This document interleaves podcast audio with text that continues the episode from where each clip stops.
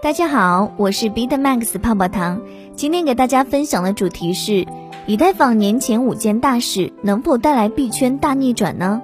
聚焦一整天，蚂蚁集团香港 IPO 获得中国证监会批准，中国央行今日开展五百亿元逆回购操作。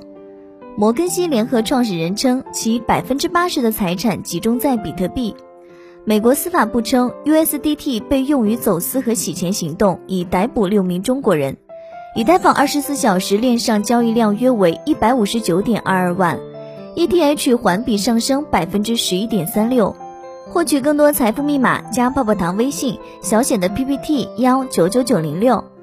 以太坊年底大事聚集，每一件都将带来深远的影响。以下为常驻星球日报机构白话区块链资深作者吴火球教主对以太坊大事件的深入分析。最近的圈内虽然说是币价波澜不惊，但热点一直没有断过。然而比拼持久力，还当属公链界的扛把子 ETH。ETH 可以关注的东西就没有间断过，而且不得不承认，整个圈子最为高端的科研力量基本全部聚焦于 ETH 之上。以下是关于 ETH 至少年底之前你应该了解的几个动态。ETH 信托通过，十月十二号，加密货币资产管理公司灰度之前在美国证券交易委员会提交的注册申请已通过。Grayscale 的以太坊信托基金作为除去灰度比特币信托外，首个获得申报公司地位的数字货币投资工具。简单的来说，ETH 成了继比特币之后第二个可以让机构和散户以非常合规的形式买入持有的数字货币，大利好无需怀疑。然而，这毕竟只是获批，还没有真金实银的买入，所以对于市场和币价的影响可能没有你想象的那么大。但作为中远期来讲，无疑是让所有 ETH 的投资人都吃了一个定心丸。不过值得注意的一点是，灰度提交给美国证券交易委员会有关旗下以太坊信托文件中有提到说，ETH 1.0向 ETH 2.0过渡存在潜在风险，可能会对以太坊价格和灰度股票产生重大不利影响。因为以太坊若未能正确的实现过度更改，可能会导致临时或永久性分叉，这可能会产生负面影响。二点零到底离我们还有多远呢？如果说波卡、Definity、Filecoin 这些可以称之为歌王三剑客的话，加上 ETH 二点零就可以凑成歌王四大金刚了。几乎可以肯定的是，ETH 二点零要比计划的或者比你想象的晚得多。要知道，二点零是分零一二三四个阶段。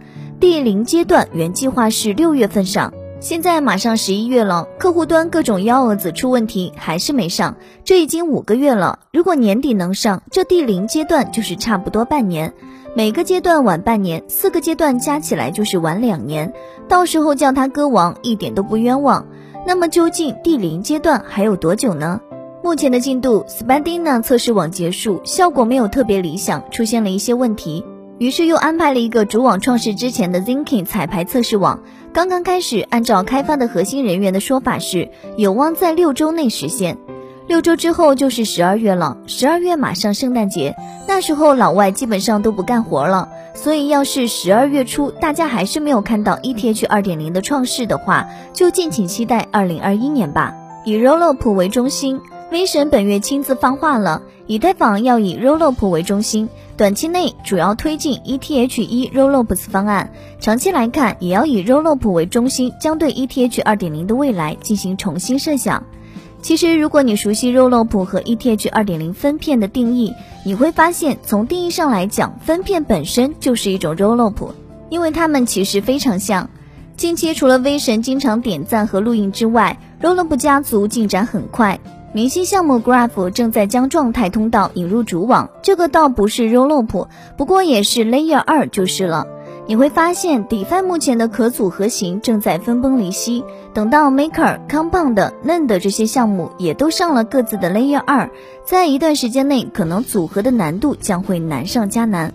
个人感觉利好 Layer 二、利空基仓池等强烈依赖 ETH 可组合型的 DeFi 项目。EIP 幺五五九可能是近一两年内 ETH 上最为重要和引人关注的一个提案了，因为该提案虽然规则相对简单，但将对用户、矿工和钱包提供者带来重大变化，甚至会从整体上影响以太坊的安全性。